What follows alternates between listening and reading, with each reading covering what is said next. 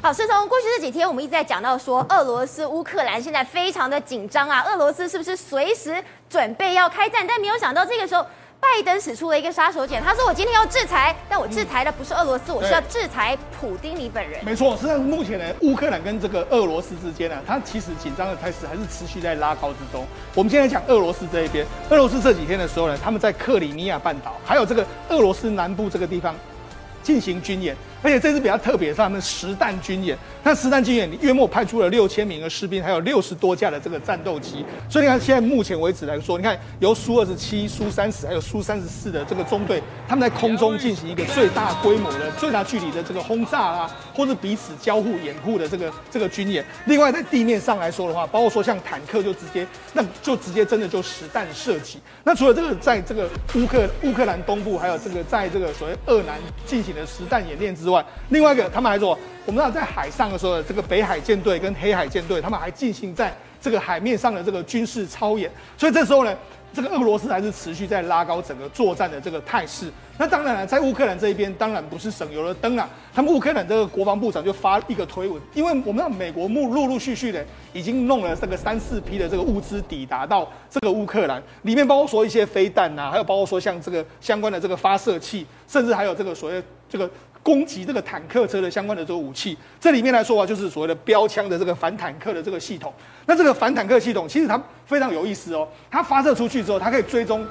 坦克车的这个红外线，而且它是一路追踪到它，直接要命中目标才行。直接一直追踪，一直追踪。那追踪到最后的时候，它跟一般的坦克车的这个反坦的飞弹不太一样，它会直接飞到这个上后上面的时候呢，用一个十八度的角度往下打。往下打之后，它是直接穿，因为嘛，坦克车呢，其实最弱的就在它上面那个指挥塔这个地方，然后直接从那边穿下去之后，然后引爆这个炸弹。所以这个所谓的标枪式的这个反坦克飞弹，事实上是乌克兰用来防止俄罗斯坦克的非常重要的武器。所以现在有大批的美国的这个武器已经抵达了这个乌克兰的基辅，那甚至连乌克兰官方他们也都试出了这个我们目前呢，摩利加利了，我们目前也在军演的这个画面。所以看起来的话，就是我们现在看到这个画面，看起来的话，这个乌克兰跟俄罗斯的。这个双方在实在军演上面谁也不输谁。但是刚才曾经讲到一个重点，那美国在做什么呢？美国除了这个八千五百名的八十二师的空降师会抵达这个欧洲，配合这个北约的这个作战的时候，事实上我觉得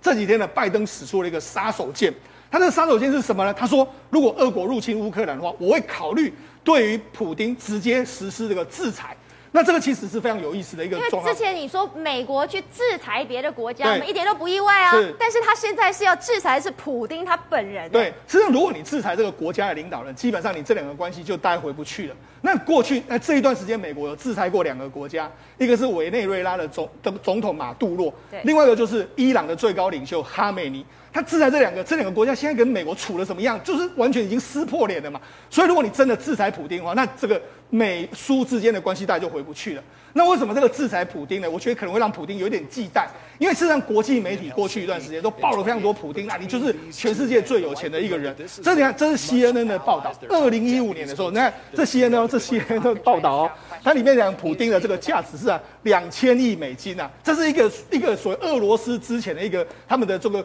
外外这个投资的这个基金公司人说，他说普丁啊，他自他当时二零二零一五年哦，他拥有是两千亿哦，当时全世界的首富是比尔盖茨，才八千啊八百六十亿哦，他比他的首他的资金还要多非常多。原来普丁是世界首富啊？对，多两倍之多，而且他说他里面有什么放在这个放在什么地方，放在什么这个房地产啊、瑞士银行的账户啦、基金啊、股票啦，还有避险基金等等。好，那如果这个。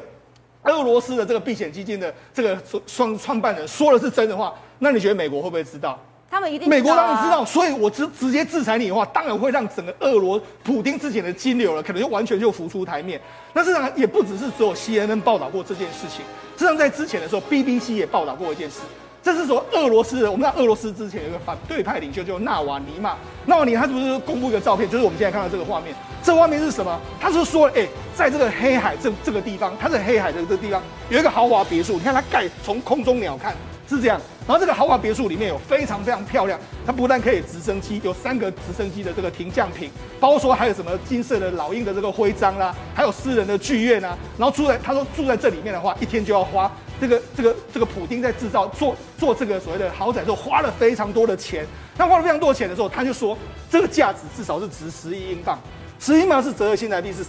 三百八十四亿。那里面还有什么？还有赌场啦、滑冰场啦，还有葡萄园啊。所以等于是说，哇，这个等等于是美轮美奂。这是 BBC 呢。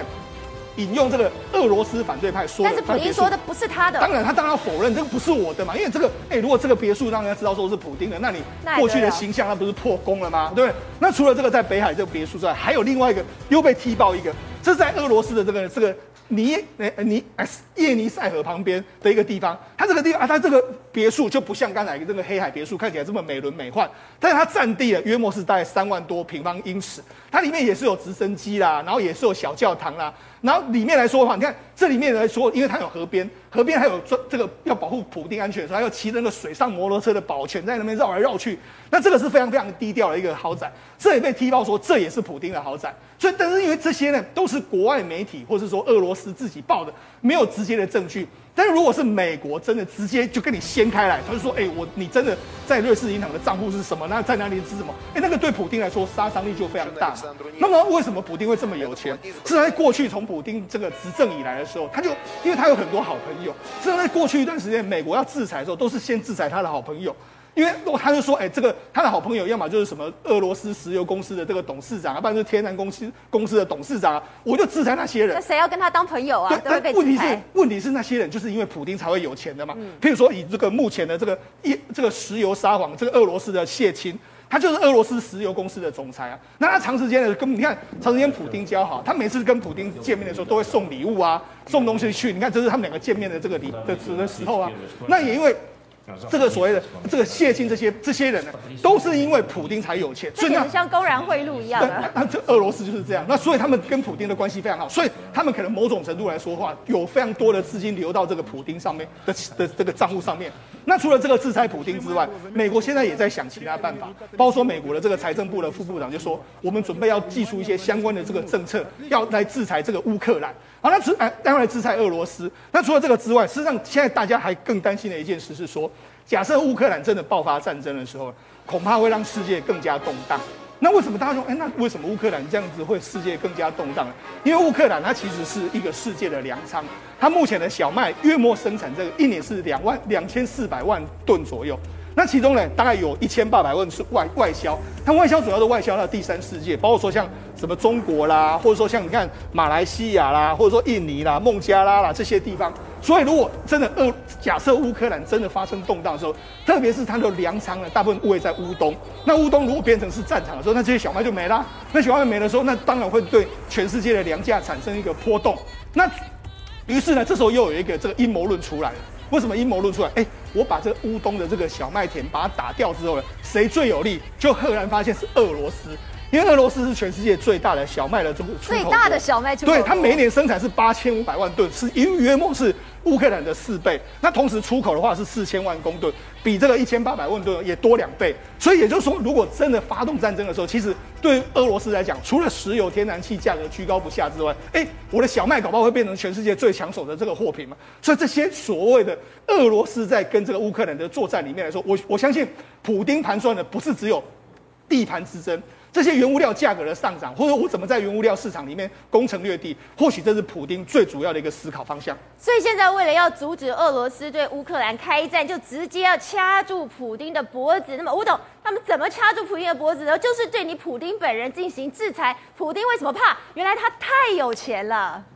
对普丁个人制裁这个说法是不是拜登的说法？但是我不认为美国会轻易。所以动到这个程度，是怕会撕破脸吗？怕关系回不去了吗？呃，对，这个这个是大天大地大的大事情啊！因为普京本身有很多资产嘛，那很多资产，他的资产管理者一定是把这些钱放在美国或欧洲一些比较自由地区，他不放他放他把他一定换成外币或者其他的资产，或是购买会升值的资产，那个不会放在俄罗斯，这很简单的事情。而且我相信美国的中央情报局这些资料都掌握的非常清楚。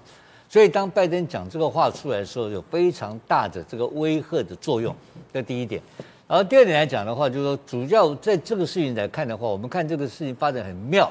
他这个事情呢，从上个礼拜我们听到了拜登的说法，他说，如果如果说俄罗斯有小型的侵略的话，他可能还能接受。对，当时这个说，然后第二天变全世界炸锅，然后乌然后乌克兰把他臭骂一顿。然后突然间你看到没有？这几天方式，几天的下来的发展的结果，这个态势整个逆转，他突然间开始了要派派军队了嘛，要组织北约的联军嘛，然后开始有今天他的他的这个行政部门。要开始制裁嘛？好几批的军援也到了，到乌克兰还有武器也运到了，对，对？那包括经费啦，包括装备啦，好像等于第四批、第五批的装备有，好像将近有八九十吨的武器都已经送到乌克兰了。那这些可能对战争来讲的话的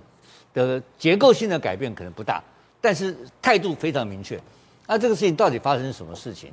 这才是一个比较我们要推敲的，就是说从一个会容许普丁做一个小型侵略的拜登。呃，突然间变成一个现在很彪悍的一个很强势的拜登，到底发生什么事情？就是关键就是在他上个礼拜前几天跟欧洲的领导人打了一个小时四十分钟的电话，这个电话一打完之后，他改变了，立即改变了态度，因为他们美国人发现一个重大的利益出现了，什么利益呢？就是原来的欧盟一直不团结，欧盟在过去是在梅克德国总理梅克领导之领导之下。然后呢，维持了十几年，他的这个执政的过程当中，所以德国一直扮演欧盟的领导者。然后在这个事情上面发现一个很具体的事实，就是说欧盟是分裂的，而没有领导者。因为这些欧洲国家现在自己国内都还有选举啊，还有很多事情要去管，我哪管得到普京啊？而且他还掐着人家的这个天然气这个咽喉呢。对，所以说这个情况让美国人找到一个机会，说